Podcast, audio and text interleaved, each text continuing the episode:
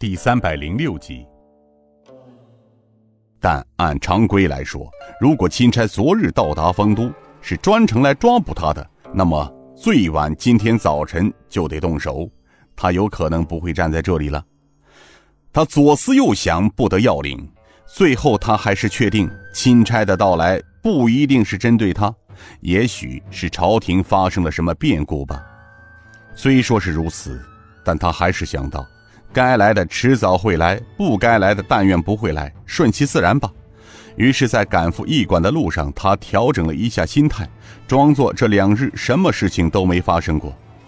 然而，刚才这姓苟的官员不经意间，却又勾起了他的五味杂陈。他苦笑道：“呃，谢狗大人关心，呃，没有什么，好着呢。”此时，门外有人喊道。皇上亲封代天巡视，钦差尹大人到。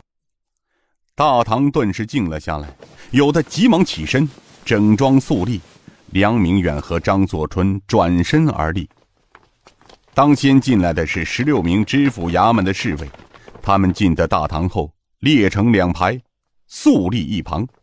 紧接着又是四名剑客走了进来，众官员认为大概是钦差护卫吧。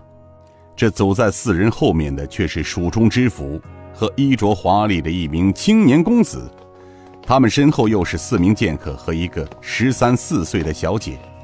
一看这小姐装束，就觉得非凡。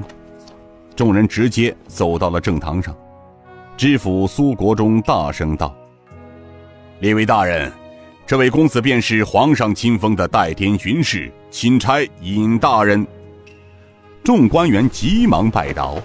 梁明远大声道：“臣丰都知州梁明远率丰都各级地方官员拜见钦差尹大人。”吾皇万岁万万岁！尹建平抬手道：“众位大人免礼，请起来吧。”臣等谢谢钦差大人。众官员起身后，尹建平轻声道：“各位大人。”本座这次南下西行，主要是路过这里，一来是想见见蜀中的众位大人，二来是处理一件小事儿，有劳众位大人不辞辛苦赶至丰都。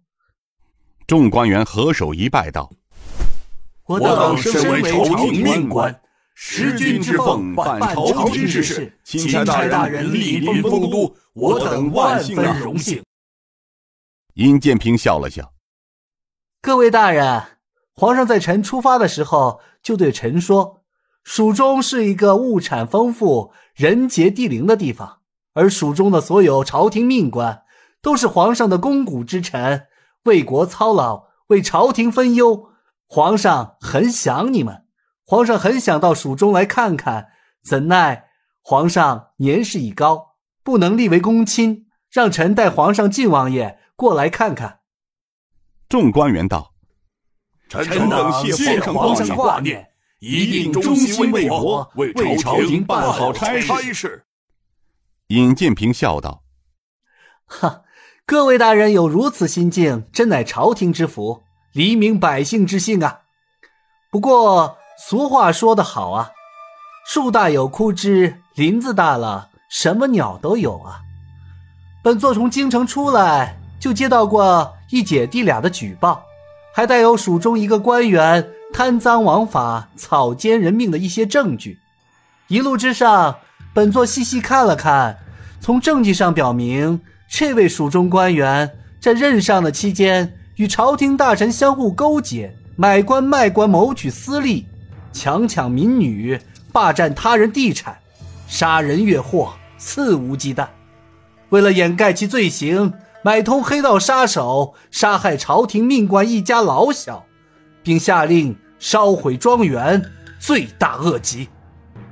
梁明远听到这里，内心十分震惊，心里骂道：“妈的，这钦差果然是冲着自己来的，看来事情要糟，弄不好啊，自己的前程今日就算完了，可要好生应付啊，否则……”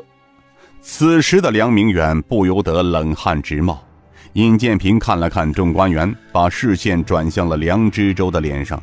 只见此时的梁明远脸上冷汗直冒，于是他笑了笑：“怎么，梁大人，你很热吗？”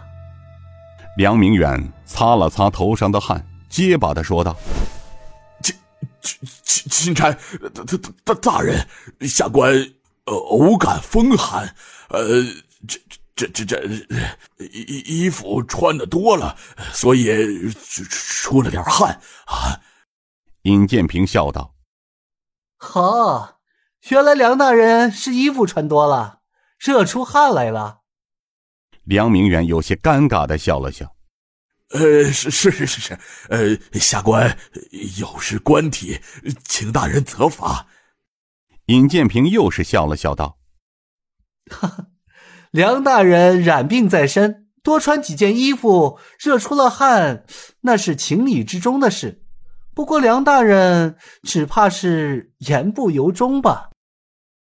呃，钦钦差大人，此此话怎讲啊？梁大人，据本座看来，梁大人身上的衣物并不比其他大人多呀，怎么其他大人没有流汗，而你却流汗了呢？众官员都向梁明远看去，知府苏国志笑了笑，哎。梁大人，钦差尹大人说的对。眼下虽说立春已过，但还在数九寒天之际，这蜀中的气候还未到热天。况且，梁大人身上所穿衣物，并不比我等多，怎就大汗直冒呢？我说梁大人，怕是有别的原因吧？刚才尹钦差那番话，并未指向你，你梁大人怕什么？